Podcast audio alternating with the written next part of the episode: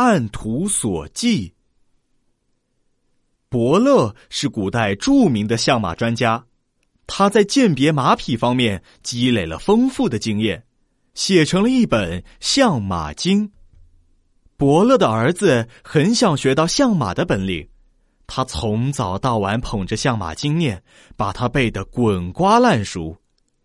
有一天，儿子洋洋自得地说：“爸爸，您的相马本领我都学会了。”伯乐听了，微微一笑，说：“那好吧，你去找一匹千里马来，让我鉴定鉴定。”儿子满口答应，带着相马经出门去了，一面走还一面背诵：“千里马额头隆起，双眼突出，四蹄犹如垒起的药酒饼子。”他边走边找，看见大大小小的动物都要跟相马经上的标准对照，但是有的只符合一条，有的一条也不符合。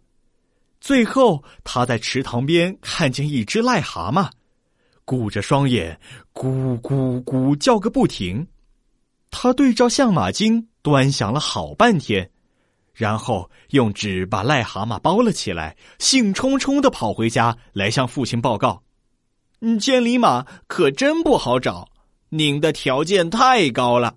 我好不容易在池塘边找到一匹，额头和双眼跟您书上说的差不离，就是蹄子不像九药饼子，您给鉴定鉴定。”伯乐打开纸报一看，不由得苦笑起来：“儿啊！”